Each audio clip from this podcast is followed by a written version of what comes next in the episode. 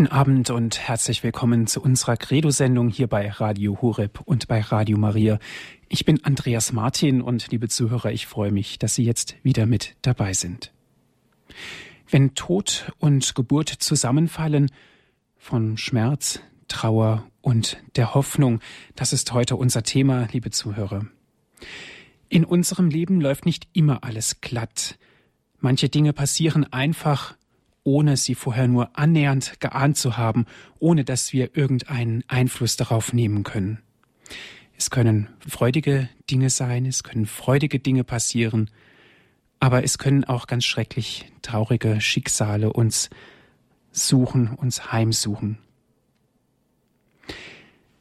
Ein großes Schicksal, was worüber wir heute Abend sprechen, ist ganz einfach, wenn der Tod und die Geburt eben zusammenfallen, was etwas sehr Freudiges ist, aber zugleich dann auch der Dämpfer schon naht, sozusagen eben der Tod des Kindes.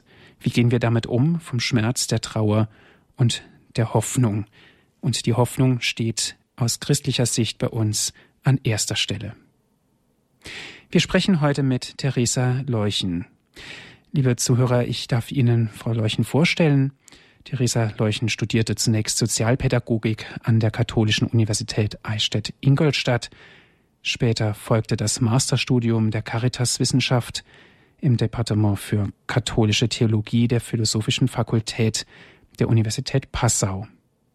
Seit 2000 ist sie Diözesanreferentin für Netzwerk Leben im bischöflichen Seelsorgeamt in Eichstätt. Ich darf Sie ganz herzlich begrüßen, Frau Leuchen. Guten Abend. Guten Abend. Frau Leuchen, hier jetzt in der Credo-Sendung bei Radio Horeb haben wir das Thema gewählt, wenn Tod und Geburt zusammenfallen, vom Schmerz, der Trauer und der Hoffnung. Sie sind Fachfrau, Sie helfen Menschen die in besonderen Situationen sind. Ich darf Sie bitten, vielleicht zunächst aus Ihrem Erfahrungsbereich über das Thema ein klein wenig einzuführen. Ja, ähm, direkten Kontakt habe ich natürlich durch die Öffentlichkeit. Das heißt, dass es bekannt äh, ist, äh, dass ich diese Arbeiten mache. Aber ich stehe eigentlich nicht an erster Stelle. Ähm, das sind die vielen Menschen vor Ort, das heißt die Mediziner, die Hebammen, die Beraterinnen, die Trauerbegleiter, die Familien vor Ort, die Priester.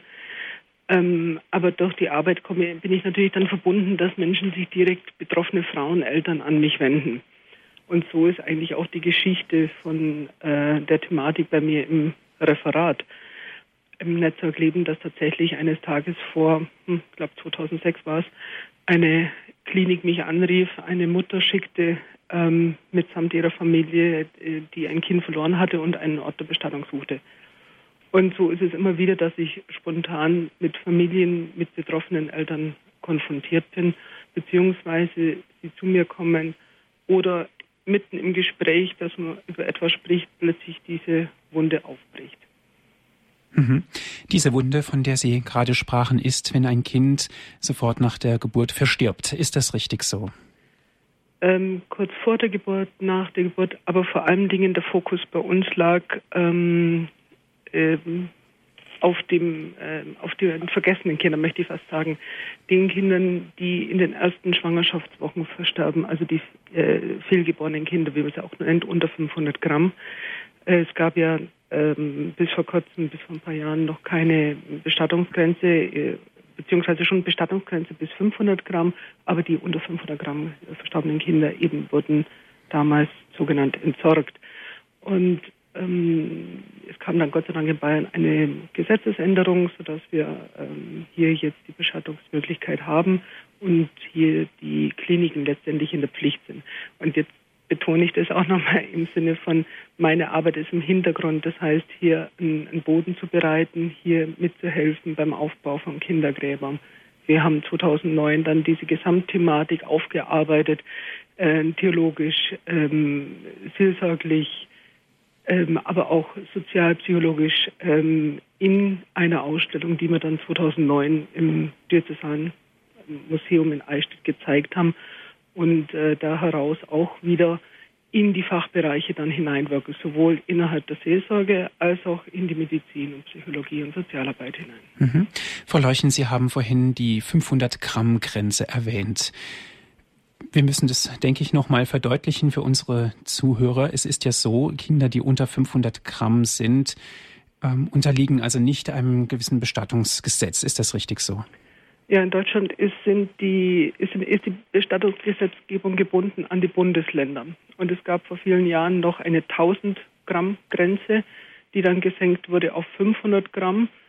Und ähm, ja, durch dramatische Beispiele innerhalb der Klinikabläufe vor vielen Jahren, äh, sodass also die Kinder mit dem Klinikmüll entsorgt wurden, gab es in Bayern dann eine Gesetzesinitiative, ähm, die dann zu einer tatsächlichen Änderung führte des bayerischen Bestattungsgesetzes, dass zum 01.01.2006 ähm, die Kinder unter 500 Gramm ähm, würdig zur Ruhe gebettet werden müssen. Mhm.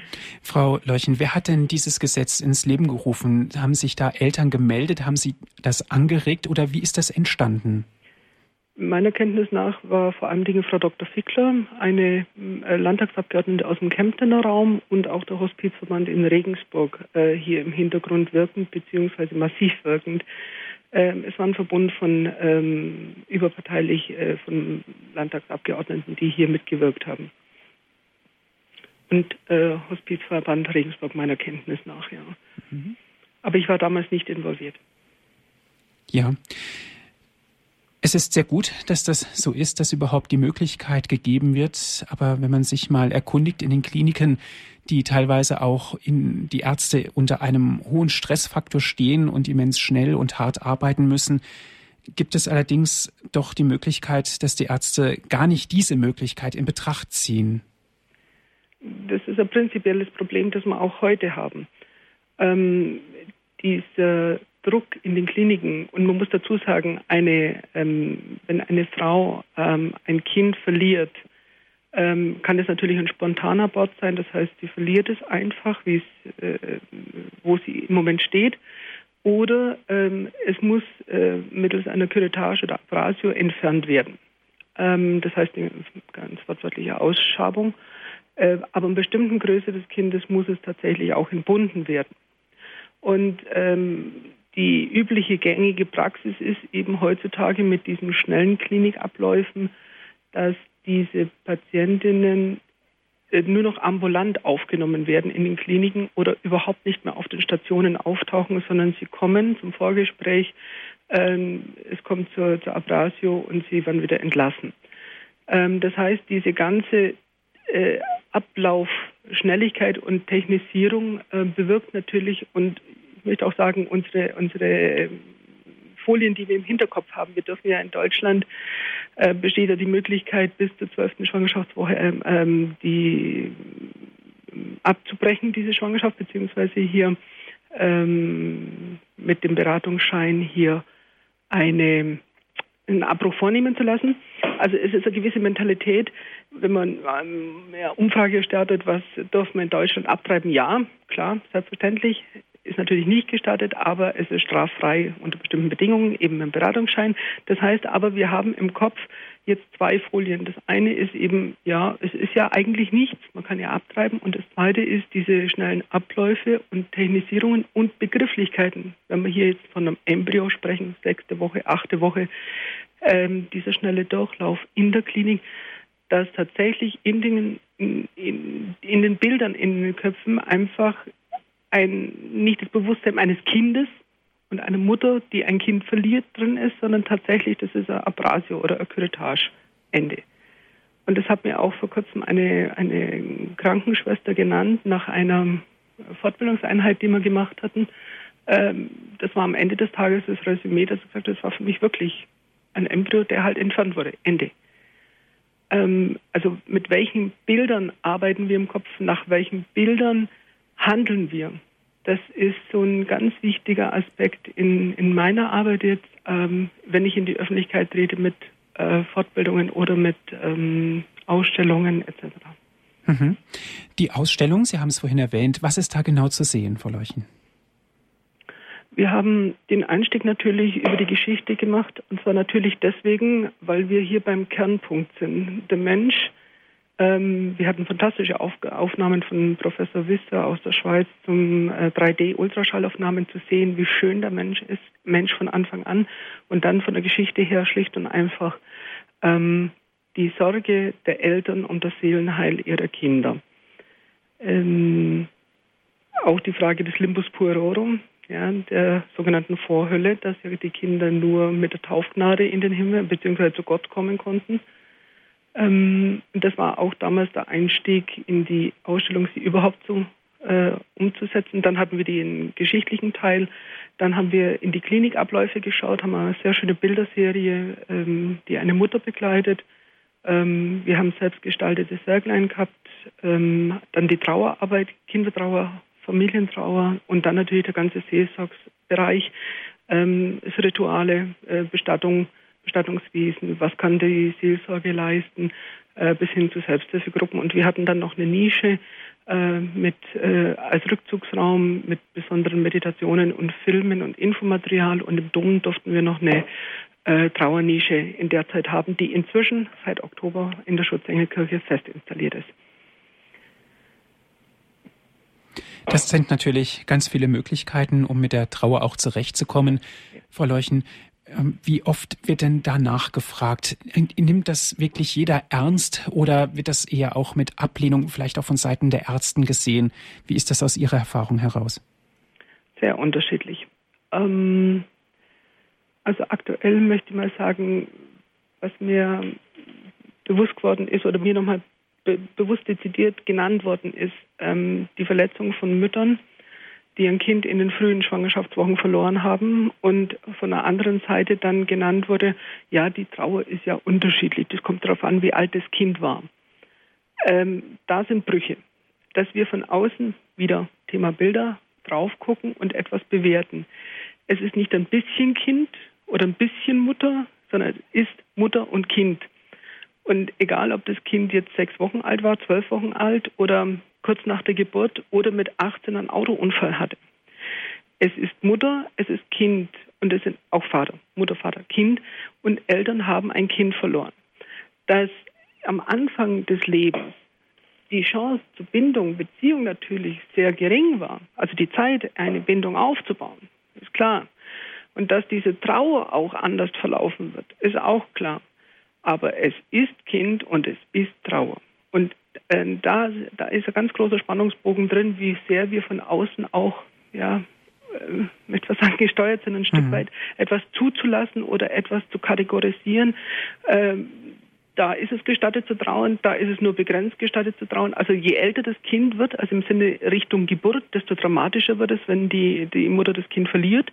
Dann nach der Geburt auch sehr dramatisch und dann hat es wieder eine eigene Dynamik. Also diese Abstufung von Trauer zum Beispiel. Ja, je mehr, je älter das Kind wird, umso ja, mehr darf die Trauer sein. So würde ich es jetzt ganz einfach mal sagen. Frau Leuchen, wie ist es denn? Es kommt ja bestimmt auf die Argumentation an, auf die Wortwahl an. Wenn Sie jetzt sagen, viele sprechen von einem Zellhaufen, vom Fötus und so weiter. Sicherlich ist das in gewisser Hinsicht, medizinischer Sicht richtig. Aber aus christlicher Sicht reden wir doch ganz klar von einem Menschen. Und das muss doch auch dann in die Köpfen, in die Köpfe rein. Das muss doch verankert werden. Was können wir da tun? Ähm, ich glaube, dass wir da schon auf einem, auf einem sehr guten Weg sind, ähm, denn allein diese Trauerräume zu öffnen, und das können wir an jedem Ort, ob im Berufsfeld, ob in der Familienwelt, Lebenswelt, in der Kirche, also in, in Kirchengebäude, sage ich, jetzt dezidiert wie mit der Trauernische, mit der Ausstellung und so weiter. Denn immer dann, wenn ich dem anderen die Wertschätzung gegenüberbringe und auch diese Trauer zulasse, das heißt, eben nicht abtue. Also was zum Beispiel verletzend ist für Mütter, ist un unglaublich verletzend. Ah, das war ja nichts, du kannst ja nochmal. Oder hast schon drei Kinder oder äh, besser so, es wäre vielleicht behindert gewesen oder so. Das sind abfällige Sprüche, die tun weh und die grenzen aus und die drängen in die, in die, in die Verschwiegenheit und die drängen in ein Kleinmachen, Wegdrängen. Ähm, aber durch die Wertschätzung des anderen, das heißt im Sinne von mal kurz innezuhalten, ob jetzt in der Familie oder in Nachbarschaft oder im Berufsfeld oder tatsächlich sich mal eine, ein paar Minuten in die Kirche reinzusetzen und einfach ruhig zu werden, das, die Tränen zuzulassen, es zu sehen, es ernst zu nehmen. Das sind ganz wichtige Punkte, die schon im Kleinen etwas verändern. Und insgesamt ähm, kann ich jetzt beobachten, seit wir die Ausstellung 2009 hatten, es kommt immer mehr die Thematik.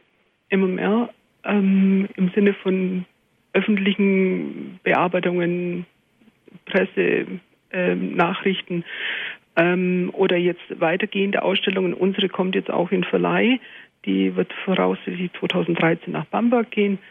Dann ähm, wird äh, noch Dokumentation, Publikation kommen zu der ganzen Geschichte, ähm, weitere Anfragen, Fortbildungen. Also das Thema reißt seither nicht ab, es wird eher mehr. Das heißt, es wird aus dem nicht Tabubereich, der Tod ist nicht tabu in Deutschland, mhm. sondern aus der Bearbeitung, wie man darüber spricht und vor allen Dingen in das Bewusstsein hinein, in das öffentliche, wortgewandte Bewusstsein hineingenommen, ja, ich kann darüber reden und ich werde nicht verurteilt dafür. Ja. Sie haben auf die Probleme aufmerksam gemacht, Frau Leuchen. Viele Eltern, Väter und Mütter verziehen sich in ihr Schneckenhaus sozusagen, wenn wirklich sowas eintritt. Ist es dann richtig, dass wir offensiv rangehen und sagen, hören Sie, es gibt Möglichkeiten, um Ihnen zu helfen? Oder was ist da klug? Lieber ruhig zu sein, still zu sein und zu hoffen? Ähm, also meine, meine Überzeugung davon ist, ähm, ich selber werde still, sehe das Leid oder das Befinden des Vaters, der Mutter und zeige mich von meiner Person, mit meinem Sein. Wenn ich mich in aller Lauterkeit dem anderen anbiete und sage, ich sehe deinen Schmerz, ich sehe, ihnen geht es nicht gut, kann eine Arbeitskollegin sein zum Beispiel, ich sehe, ihnen geht es nicht gut oder ich weiß es sogar, dass sie ein Kind verloren hat. Meine Anteilnahme, also mein Herz zeigen, mein Sein zeigen. Dann wird es auch anders angenommen. Dann sieht die Frau, die Person, der Mann sehen, aha, sie meint es jetzt ernst, ich bin jetzt für sie da oder beziehungsweise da ist jetzt jemand für mich da. Und es reichen wirklich diese kurzen Momente, dem anderen zu signalisieren, ich bin da und ich biete Hilfe an und derjenige kann das dann annehmen. Wenn ich mich so zeige, dann ist es der seltenste Fall, was ich bisher erlebt habe, dass man dann verletzt wird. Dass sich dann die Person zurückzieht und sagt, nee, ich möchte das nicht. Das ist immer die Entscheidung des anderen. Aber damit drückt sich unser Menschenbild ja aus, diese Ebenbildlichkeit Gottes. Das heißt, wir, es ist in jedem von uns grundgelegt, ähm, diese Göttlichkeit aufscheinen zu lassen, diese Liebe, diese Authentizität, dieses Sein, diese Kostbarkeit, dass ich in dem Moment diese Gnade auch habe, so zu handeln. Für mich sind die entscheidenden Begriffe Druck rausnehmen, ein Stück mal zur Seite treten, kurz innehalten, nach innen hören und aus dem Herzen, aus dem Glauben heraus dann zu handeln, aus dem Herzen heraus, wo uns die Liebe grundgelegt ist. Und dann, dann begegnen wir uns von Mensch zu Mensch und dann begegne ich ihm auch mit Achtung und Würde, mit Respekt, ihn ernst zu nehmen.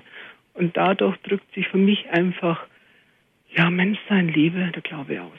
Mhm. Dazu gehört natürlich auch eine gewisse Sensibilität dazu.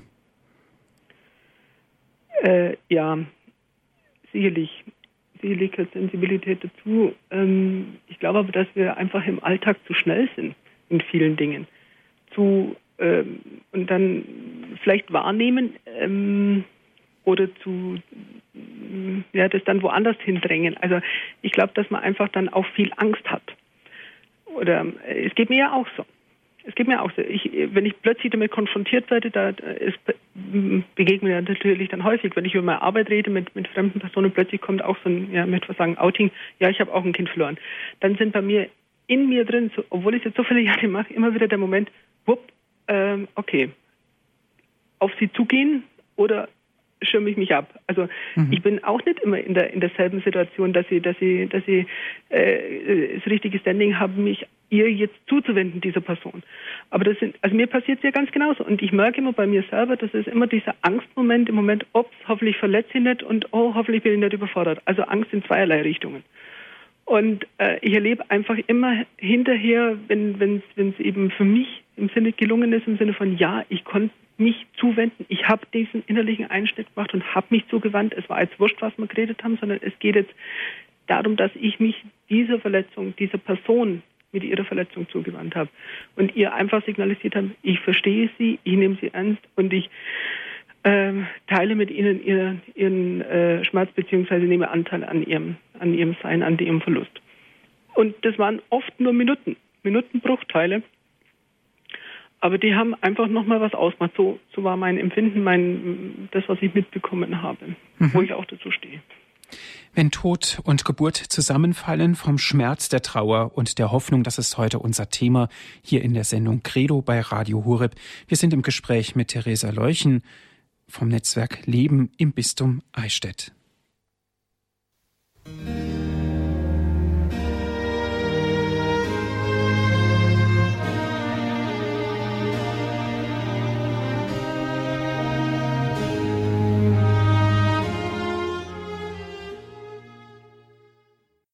Sie hören die Sendung Credo hier bei Radio Horeb. Mein Name ist Andreas Martin.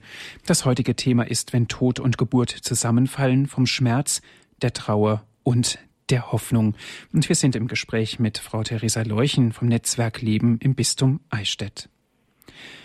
Frau Leuchen, wenn Tod und Geburt zusammenfallen, sprechen wir ja im Grunde genommen auch von einer Beziehung, von einer Beziehung zwischen Mutter und Kind. Insbesondere die Mutter trägt das Kind unter ihrem Herzen im wahrsten Sinne des Wortes. Natürlich dürfen wir auch die Väter nicht vergessen. Wenn jetzt der Tod eintritt, spreche ich nicht gerne von einer Beziehung, die ja aufgegeben wird, sondern von einer Beziehung, die niedergelegt wird, um das Ganze etwas freundlicher und auch christlicher auszudrücken, weil die Beziehung bleibt ja auch schließlich bestehen. Wie sieht es denn aus mit den Vätern? Ähm, ja, das ähm, ist, ist, jetzt ganz wichtig. Die, die Beziehung, so wie, wie ein Kind nicht ein bisschen vorhanden ist, ähm, so bleibt, also ist es ein Kind, so ist es Mutter, so ist es Vater. Und so bleibt auch prinzipiell die Beziehung. Ähm, das heißt, sie verändert sich in ihrer Form, in ihrer Ausdrucksform. Mir wurde mal berichtet von einer Gynäkologin, nicht christlich, die einer Frau äh, äußerte, äh, antwortete auf die Frage, ob sie abtreiben können, und sagte, ja, sie können abtreiben, aber sie werden weiterhin schwanger sein. Das meine ich damit. Also in dem Moment, wo Mutter und Vater, Mann und Frau erfahren, sie sind werdende Eltern, also beziehungsweise Eltern in dem Moment ja schon. Mhm. In dem Moment, wo das Kind gezeugt ist, sind sie Eltern. Von dem her stimmt der Begriff werdende Eltern auch nicht. Ähm, sie wachsen in ihre Elternrolle hinein. Das stimmt wieder. Aber sie sind in dem Moment Eltern, in dem Moment, wo das Kind gezeugt ist. Die Mutter hat den, natürlich die Chance durch den direkten Kontakt, übrigens wissen auch viele Frauen im frühen Stadium ihrer, ihrer Schwangerschaft, sie sind schwanger und wenn sie ein Kind verloren haben, sie wissen zum Teil auch, äh, es war ein Bub oder Mädel. Also diese, diese Beziehung zum eigenen Kind ist natürlich sehr intensiv. Väter haben da tatsächlich jetzt Schwierigkeiten im ersten Moment, äh, weil ja erstmal dieses Kind ähm, total imaginär, imaginär ist in dem Sinne. Ähm, er muss sich erstmal mit dem Gedanken auseinandersetzen, dass er Vater ist. Und das sind noch ganz weit entfernt. Ähm, aber es ist trotzdem möglich, und da ist wieder die Betonung drauf, die Achtung vor dem anderen, vor dem Stand, vor dem Sein, vor dem, von der Trauer des anderen. Da gibt es sehr viele Unterschiede. Ich habe einen, einen, einen Freund, der hat erst seine Vaterrolle in dem Moment äh, komplett entdeckt oder, oder war es für ihn sein Kind, wo ihm das Kind nach der Geburt in die Hände gedrückt wurde. So, und jetzt können Sie es waschen. In dem Moment war er Vater und es war sein Kind. Vorher hatte er null Beziehung. Mhm. Und es gibt Väter, die haben vom ersten Moment an eine Beziehung zu ihrem Kind, weil das auch vielleicht immer schon ein Wunschkind war. Mein kleiner Maxel, ja. Und ähm, man weiß nicht, wo der Vater steht, ähm, wie er, welche Beziehung schon da ist. Und es ist ja so, dass in der Trauerarbeit dieses Kind immer auch mitwächst. Also die, das Kind wird immer das Kind Teil dieser Eltern sein. Und dieses Bild dieses Kindes wird sich im Laufe der Trauerarbeit auch verändern, aber es wird immer ein Teil ihres Seins sein. Ich habe einmal eine, eine fantastische Situation erlebt, wie ein Vater mir berichtete, ähm, es war eben ein, ein fehlgeborenes Kind, das heißt unter 500 Gramm, sehr, sehr klein sogar. Und dann brachte er das in die Klinik ähm, äh, für die äh, ein Einsagung, äh, weil er ge gemeinsam bestattet wurde. Und er berichtete hinterher, er hat diese Fahrt ganz bewusst gemacht, denn es war die einzige Fahrt, die er im Leben mit seinem Sohn machen konnte. Und er hatte sich vorgestellt, ich wollte mit ihm doch zum Fußball spielen. Ich wollte mit ihm zum Fest gehen und so weiter. Also diese ganz besondere Beziehung, die durch diese eine Autofahrt nochmal vertieft wurde und entfaltet wurde. Ähm, nur wenn ich etwas von außen nicht sehen kann, heißt es nicht, dass es nicht be besteht. Und Männer und Frauen trauern anders. Also ähm, da habe ich ein Beispiel dafür von einem Seelsorger, der kam zum plötzlichen Kindstod und kam danach eben nochmal und der Vater begrüßt ihn, schickt ihn zu, äh, zu seiner Frau und, und, die Schwiegermutter, glaube ich, war mit dabei und er selber ist in den Keller gegangen. Jetzt war natürlich der Seelsorger ähm, etwas äh, paradox dargestanden, äh, was ist jetzt das? Aber das ist die Art des Vaters zu trauern. Das heißt, er weiß, seine Frau ist in den guten Händen des Seelsorgers und er geht in den Keller aufräumen. Er geht in den Fernseher, er geht ins Büro, er geht in den Garten, er geht in den Keller. Im Keller gehen, aufräumen, im Keller gehen heißt Symbolsprache in dem Fall. Er muss an die Wurzel, an die Basis, an sein Sein gehen, damit äh, anders zu trauern, das heißt damit umzugehen mit diesem Kindsverlust. Mhm. Also ist da nicht unbedingt die Rede von einer Flucht, Flucht aus der Situation heraus, mit dem ich habe damit nichts zu tun, sondern eher eine andere Art der Trauerarbeit, ja, die eigentlich genau. für uns nicht auf ersten Blick so ersichtlich ist. Genau, genau. Und ähm, ich bin deswegen in diese Situation, also in diese Information gekommen, weil mich der Seelsorger angerufen hat und mir das hinterher berichtet hat. Äh, wir hatten vorher Kontakt und dann später noch einmal, da hat er mir das eben erzählt und dann sind wir im Gespräch eben so draufgekommen. Und natürlich muss man jetzt die ganzen Faktoren nochmal sehen, wie ist der Mann eingestellt und so weiter. Also man kann das nicht einfach so eins zu eins jetzt ja, deuten. Mhm. Äh, aber das war damals das Resümee dieser Geschichte und wir, es gibt ich weiß niemals alles von, von, von dem Gegenüber. Es gibt immer diese unbekannten Variablen und da bin ich wieder bei diesem kostbaren Menschsein, weil es in uns grundgelegt ist, mit unseren Augen zu sehen, äh, zu hören, unsere Sinne, äh, unsere Wahrnehmung, unser Gespür, unser Herz, unser Wissen. Wir haben eine unglaubliche Gabe hier. Mhm. Und die kommt ja hier wieder zum Tragen. Frau Leuchen, wie ist das ist es überhaupt sinnvoll, gerade in der Trauerarbeit den Männern, den Vätern eine spezielle Hilfe anzubieten? So wie sich das anhört, ist es doch sehr individuell. Ähm, es ist, wir haben die Vielfalt in der Kirche. Wir haben die Vielfalt der Angebote und ähm, es ist immer die Entscheidung desjenigen, der Mutter, der, des Vaters, der Geschwister, die ähm, der äh, Großeltern, ähm, die Angebote anzunehmen beziehungsweise aktiv darauf zuzugehen oder auch damit umzugehen. Und ähm, die Vielfalt, Formenvielfalt, die ist ja unglaublich. Ähm, ich fange jetzt einfach mal ganz aktuell bei der Trauernische an, weil mich das einfach fasziniert, dass bei uns die in der Schutzengelkirche ist. Das heißt, je, die ist zentral in Eichstätt und ich kann untertags, wenn ich zum Auto gehe, wenn ich einkaufen gehe, ich kann einfach für ein paar Minuten mich da reinsetzen egal ob ich jetzt Mann oder Frau bin. Und dann ähm, wir haben da ein, ein Buch, ähm, ein, in dem ich meine Anliegen reinschreiben kann. Ich habe einen Briefblock, einen Brief an mein Kind zu schreiben. Ähm, und dann natürlich die Symbolsprache in der, in der Kirche. Das heißt, wir haben in die Schutzengel und fantastische äh, Schutzengel noch abgebildet mit dem flammenden Herz in der Hand, der weinende Engel, der Engel, der Stille gebietet angesichts der ähm, des, des Schmerzes. Eine, ja, haben wir leider nicht drin, aber wir, wollen wir noch reinstellen, eine, eine, eine Abbildung, eine Pietà eine Mutter, die ihren toten Sohn in Händen hält. Unglaublich, unglaublich diese Sprache.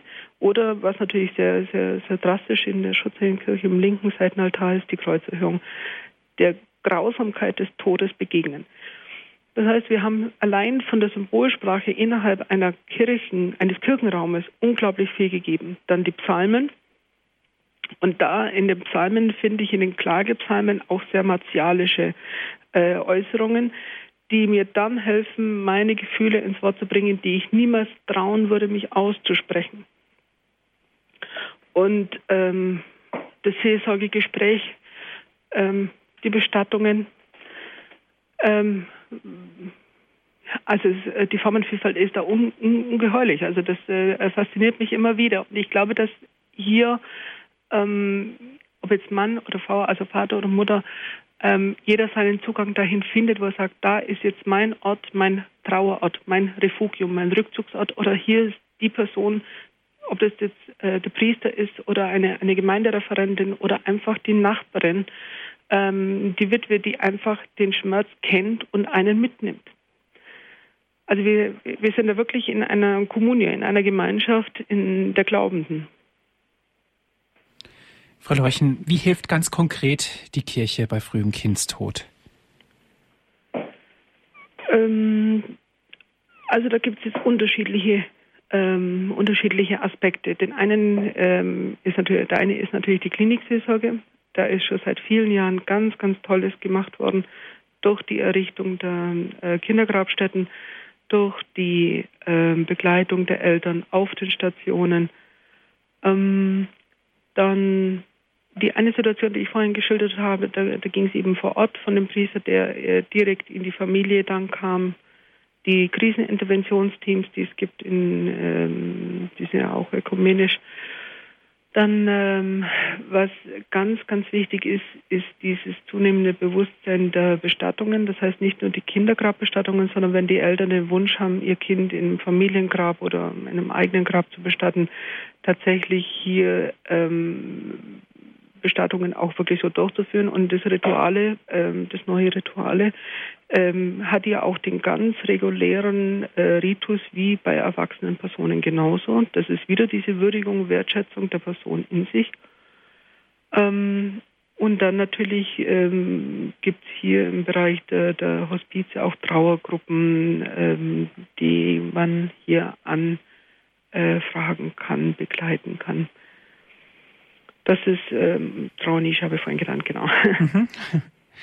Ja, und ich denke, es ist auch ganz wichtig, den Mut zu machen, darüber zu sprechen, auch bei den betroffenen Eltern, denen sowas Schreckliches widerfahren ist, die Ärzte darauf anzusprechen und sagen, wir möchten gerne und wollen unser Kind beerdigen. Das ist ganz wichtig. Das ist ganz wichtig. Man kann zwar über die Kliniken einiges, ähm, wird jetzt einiges geregelt durch das Bestattungsgesetz, dass diese Kinder bestattet werden, aber dass die Eltern eingebunden sind, dass die Eltern kommen und vielleicht sich sogar beteiligen können an der Bestattungsvorbereitung, also ähm, mit dem Gesang, mit den Texten. Ähm, oder ich habe es einmal auch erlebt, hat mich eine, eine Mutter angerufen wegen einer Bestattung. Ja, darf ich da jemand mitbringen? Äh, ganz regulär, wenn der, wenn der Opa stirbt, kommt der Outfamilie. Also, und das war dann eine ganz äh, tolle Beerdigung, muss ich echt sagen. Also klingt jetzt komisch, ich sage tolle Beerdigung, aber diese äh, Kindergrabbestattungen, die sind so dicht, die sind, die sind so, äh, die nehmen einen so mit hinein und in, auch in einen Trost und eine Hoffnung hinein. Das ist unglaublich. Also diese betroffenen Mütter faszinieren mich immer wieder. Die nehmen mich, die nehmen mich mit. Ähm, unglaublich, was äh, das immer wieder zu erleben. Mhm. Und wie sieht es aus mit den Priestern? Was, was sagen die Priester dazu? Ähm, ja, also ich erlebe da sehr positive ähm, Priester, die äh, selber Kindergrabstätten eröffnet haben oder auch ähm, Gottesdienste regelmäßig inzwischen anbieten äh, für Eltern, die ein Kind verloren haben und das un unglaublich schön auch gestalten. Andachten auch gestalten, Jahresgottesdienste, Andachten. Ähm, aber die Problematik ist leider noch nicht, ähm, ist leider noch in dieser Limbusfrage gegeben. Ähm, das heißt, die Kinder zwar, werden zwar ordentlich bestattet inzwischen, aber äh, es ist äh, noch diese, diese Folie des, äh, Folie des äh, Limbus purorum im Hintergrund, äh, dass man eben früher diese Kinder nicht bestattet hat weil sie eben die Taufgnade nicht hatten. Also ich rede jetzt von den, von den Kleinen, von den Ungetauften. Mhm. Vielleicht sollte man das gerade nochmal erklären für unsere Zuhörer. Limbus Puerorum ist der Ort der ungetauften Kinder. Ja, genau. Die, die gestorben sind, ja. Mhm. Die, die sogenannte Vorhölle, also man ist davon ausge, äh, es heißt ja, die, ich, der Mensch ist, äh, oder die, diese Kinder können nur bei Gott sein, wenn sie getauft sind. Sie sind auf die Taufgnade angewiesen. Diese Kinder konnten nicht getauft werden, also müssten sie eigentlich in der Hölle sein. Aber sie können nicht in der Hölle sein, weil sie ja unschuldig sind. Und deswegen wurde der Limbus puerorum ähm, hier definiert, äh, geht zurück auf äh, Augustinus.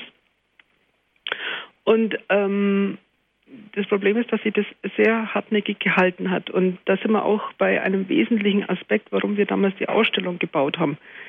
Ähm, nämlich genau andersrum zu denken und zu sagen, Papst Johannes Paul hat in Humane Vitae einen Absatz drin, wo er die Frauen anspricht, äh, es ist nichts verloren, ihr werdet sehen, äh, findet einen Weg zu Gott, ihr werdet sehen, es ist nicht verloren, ihr werdet eure Kinder wiedersehen, sie sind bei Gott. Ähm, also das ist jetzt frei, ich habe jetzt den Text nicht vor mir liegen, aber ähm, es ist eben nicht verloren, eure Kinder, die jetzt äh, in seiner Anschauung sind. Und äh, das war damals so der, der, der Schlüsselsatz.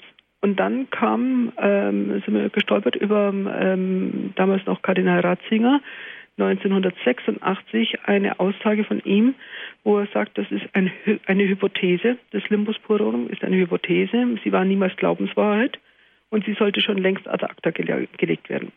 Aber er bezieht sie dann wieder eben auf die Taufgnade, so einfach geht es halt nicht, das ad acta zu legen.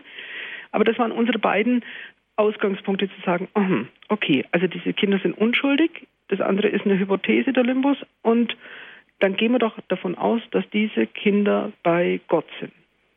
Und dann war der Schlüssel da, nämlich komplett diese Thematik neu, die ganze Seelsorge und Pastoral neu durchzudeklinieren von diesem Punkt aus, dass diese Kinder unschuldig und bei Gott sind. Und dann dekliniert sich das ganz anders drunter. Dann habe ich ja ganz andere Voraussetzungen, äh, mit Eltern zu sprechen. Ähm,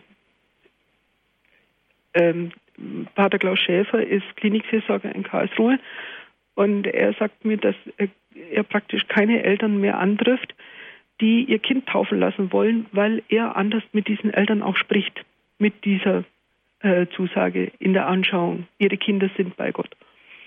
Und ähm, damit habe ich auch nochmal einen, einen ganz wichtigen Bezugspunkt in der Trauerarbeit, denn die Frage ist ja, wo ist mein Kind? Das war ja auch über Jahrhunderte die Frage, das Seelenheil der Kinder. Wo sind meine Kinder? Sind sie bei Gott? Sind sie aufgehoben? Wo sind sie? Eine Mutter wünscht sich für ihr Kind, auch ein Vater, nur das Beste. Und aus diesem Gedanken heraus hat sie dann äh, eben diese Ausstellung haben wir so aufgebaut und diese Seelsorge-Aspekte äh, neu durchdekliniert in dieser Zuwendung, in dieser Zusprache, in diesem Hoffnungsgedanken. Äh, ganz wichtig dabei, dem Kind einen Namen zu geben. Das heißt, es ist Kind, es ist Person und mit einer Person, der ich einen Namen gebe, kann ich diese Beziehung und Bindung, die wir vorhin schon mal angesprochen hatten, erst recht vertiefen und ausbauen. Und das hört man dann auch, wenn man mit Frauen oder mit Männern im Gespräch ist, vor allem Dingen natürlich von Frauen, wie sie mit ihrem Kind innerlich in, in diese Beziehung treten und fast einen Austausch pflegen. Mensch, pass auf mich jetzt auf oder pass auf dein Geschwisterle auf oder ähm, mein Gott, wer ist jetzt da? Also diese, diese personale Auseinandersetzung die ist ganz, ganz wichtig in der späteren Trauerarbeit. Dankeschön, Frau Leuchen. Wenn Tod und Geburt zusammenfallen, das ist heute unser Thema. Vom Schmerz der Trauer und der Hoffnung, liebe Zuhörer. Jetzt haben Sie die Möglichkeit mitzusprechen. Ich haben sich sicherlich viele Fragen aufgetan. Gerne dürfen Sie Ihre Fragen stellen, mit uns ins Gespräch kommen mit Frau Leuchen.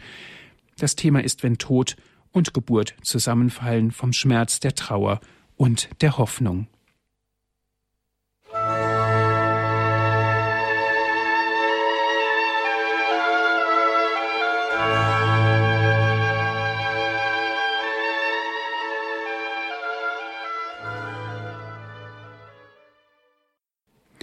Sie hören die Sendung Credo hier bei Radio Horeb.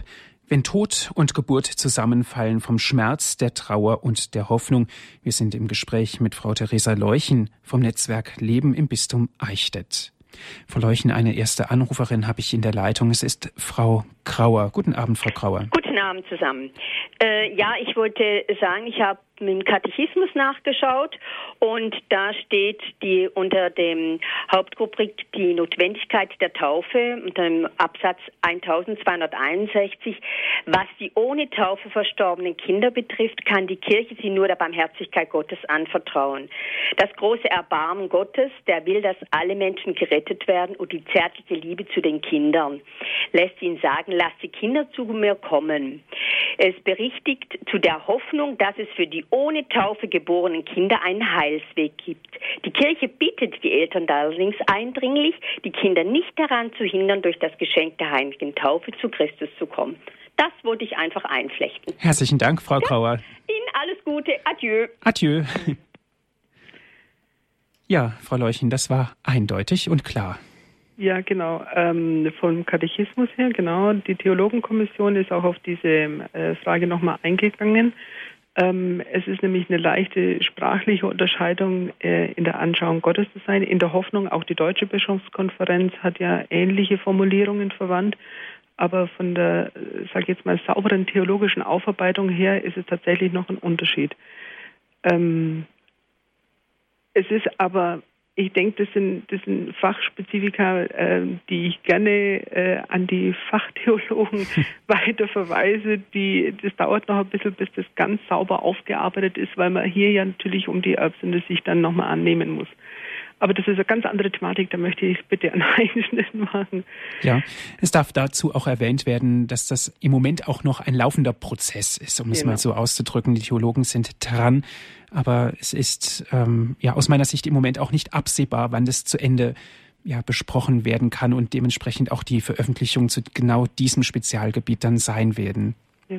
Unser Anliegen war ja die, die Pastoral, die Seelsorge, die konkrete Hilfestellung, Unterstützung für die Mütter und Väter, für die Familien, die hier in dieser Not sind, beziehungsweise in diesem Leid und in dieser Schmerzsituation äh, sind. Mhm. Frau Leuchen, was mich sehr fasziniert hat vor der Musikpause in Ihren Ein Ausführungen, Sie haben gesagt, ganz wichtig ist es, dem Kind einen Namen zu geben. Ganz einfach, um eine Beziehung aufzubauen und die Beziehung zu kräftigen, um es auch ja, sich vor Augen zu halten, dass es sein eigenes Kind ist. Nun, wir sprechen ja vom Schmerz, der Trauer und der Hoffnung. Im Untertitel schwebt ja immer noch irgendwo die Schuld mit. Ja, das ist sogar ein ziemlich äh, massiver Aspekt in der Trauerarbeit. Ähm, und da müssen wir nochmal unterscheiden zwischen der objektiven und der subjektiven Schuld. Die objektive Schuld ist klar, wenn ich jemanden erschieße, habe ich ihn getötet, objektive Schuld. Die subjektive Schuld ist viel schwerer aufzuarbeiten. Und jetzt beim, beim Kindsverlust ähm, ist es ja häufig so, also die meisten Aborte, beziehungsweise wenn Kinder hier sterben, haben ja ähm, oft einen genetischen Defekt oder Krankheit oder andere Ursachen. Und ähm, da ist es wichtig, dass die Eltern, gerade die Mutter, ähm, sich das immer wieder vor Augen führt. Denn ähm, da kann die subjektive Schuld, hätte, werde ich nicht Skifahren gegangen oder anfangs wollte ich mein Kind nicht. Ja, solche Gedanken können sich wirklich festhaken in einer äh, subjektiven Schuld. Ähm, und die aufzulösen ist viel schwerer als die, als die objektive. Ähm, Klaus Schäfer rät da immer wieder dazu, sich nicht nur die Diagnose nochmal ganz klar vom Arzt nennen zu lassen, sondern sich sogar dann einen Zettel an den, an den Spiegel zu heften, ich bin nicht schuld am Tod meines Kindes. Ähm, schuld sich, heißt ja, sich selbst nicht vergeben zu können. Das ist ein ganz wichtiger Aspekt und da sind wir auch wieder bei den seelsorglichen Hilfen, ähm, an den Symbolen, die ich vorhin genannt habe.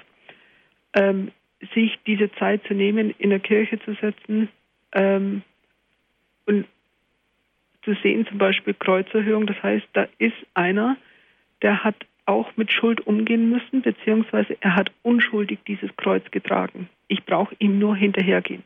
Oder Mutter Gottes, die ihren toten Sohn in Händen hält. Seht den Schmerz, gibt es einen, der größer ist auch, äh, als meiner. Unglaublich, sich hier, hier hineinzugeben, sich so auf diese Schuld- und Leidfrage einzulassen und durch dieses Leid hindurch in diese Hoffnung zu kommen. Das heißt konkret, ähm, einerseits brauche ich meinen Verstand, meinen Ratio, diese subjektive Schuld klar zu machen, zu sagen, ich habe nicht Schuld an dem Tod meines Kindes.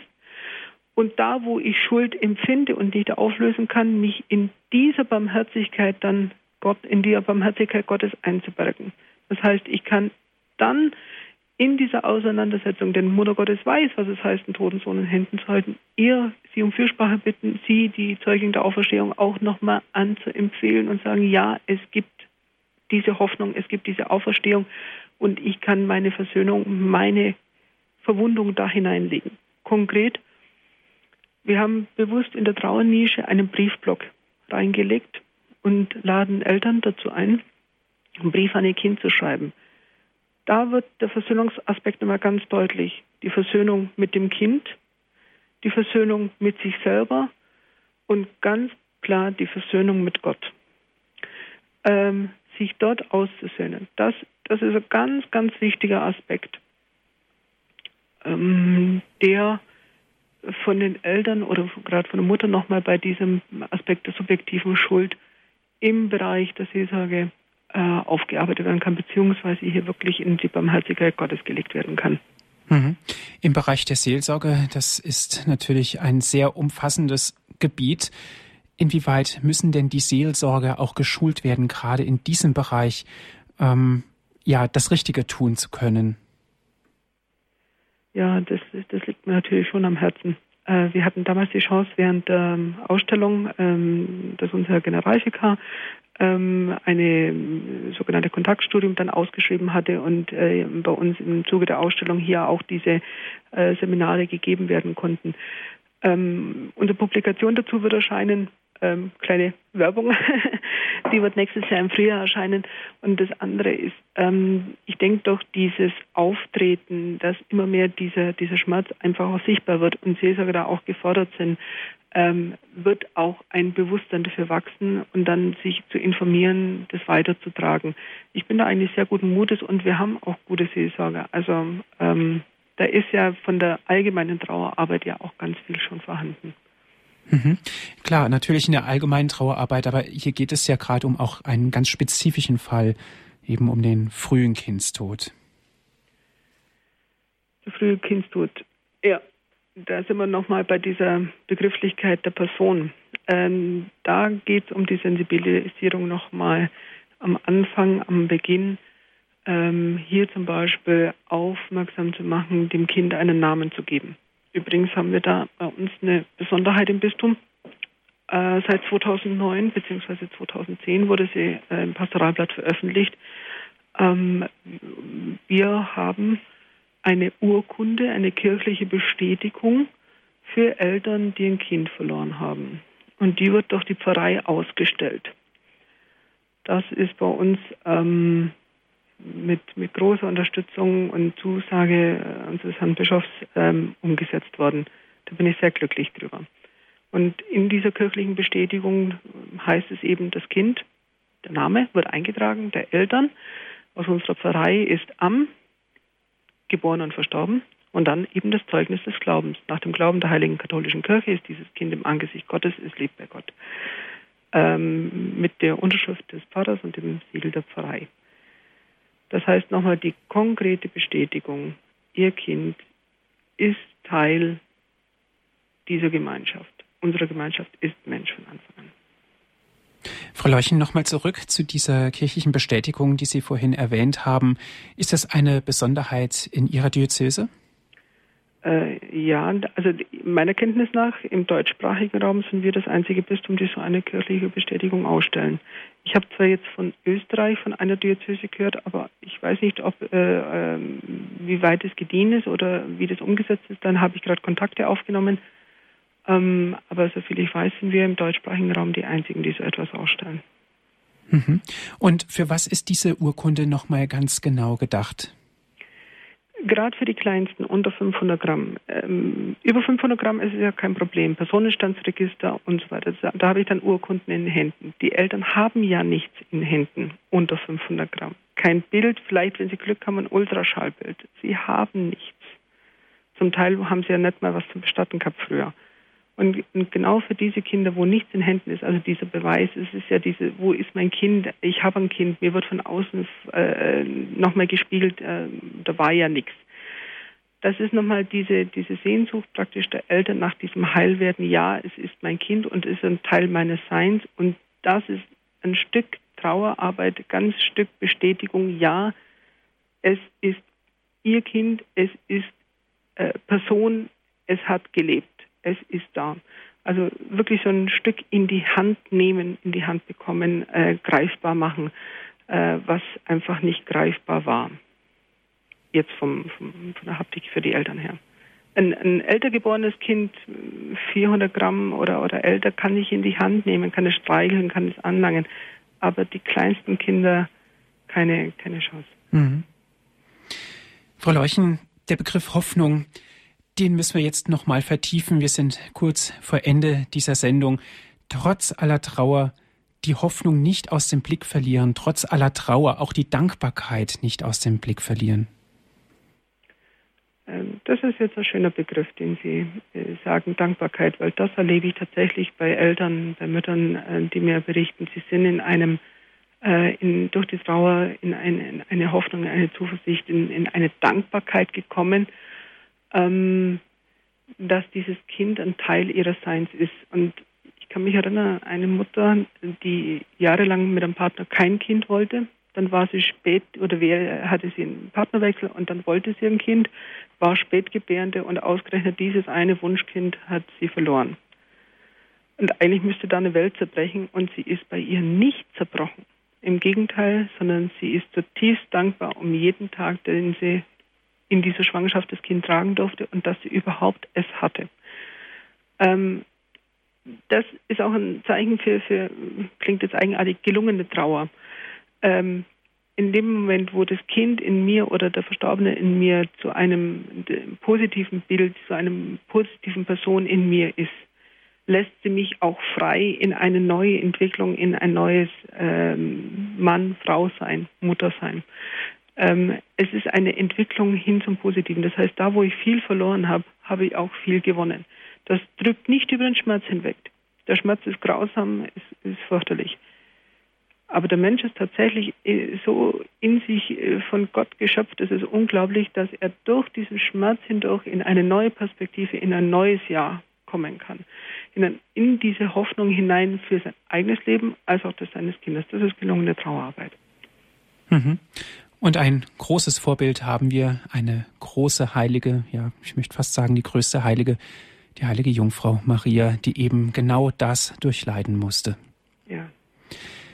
Frau Leuchen, herzlichen Dank, dass Sie sich die Zeit genommen haben. Die Sendezeit ist nun am Ende. Es war sehr, sehr interessant. Viele Informationen haben Sie uns gegeben. Nochmals herzlichen Dank für Ihr Gespräch. Gerne, danke. Alles Gute. Gottes Segen wünsche ich Ihnen und ähm, allen Zuhörern beziehungsweise auch allen Eltern, Großeltern und Geschwistern alles Gute und viel Hoffnung und Perspektive. Gesegnete Zeit. Liebe Zuhörer, danke schön fürs Zuhören. Wenn Sie gerne diese Sendung noch einmal nachhören möchten, bestellen Sie sich einen CD-Mitschnitt, rufen Sie an unseren CD-Dienst unter folgender Telefonnummer 08323 9675 120. Noch einmal die Telefonnummer von unserem CD-Dienst, das ist 08323 9675120. Und wenn Sie von außerhalb Deutschlands anrufen, bitte 0049 vorab wählen, dann weiter mit der 8323 9675120. Oder schauen Sie vorbei auf unserer Internetseite www horeb.org. Dort gibt es die Sendung auch zum Herunterladen auf Ihrem Computer www.horeb.org. Und da gibt es auch ein Infofeld zur Sendung. Dort gibt es alle Adressen und auch die Internetseite www.netzwerk-leben.de ist sehr interessant. Dort finden Sie alle Informationen zu diesem Thema. Alles Gute und gottesreichen Segen wünscht Ihnen Ihr Andreas Martin.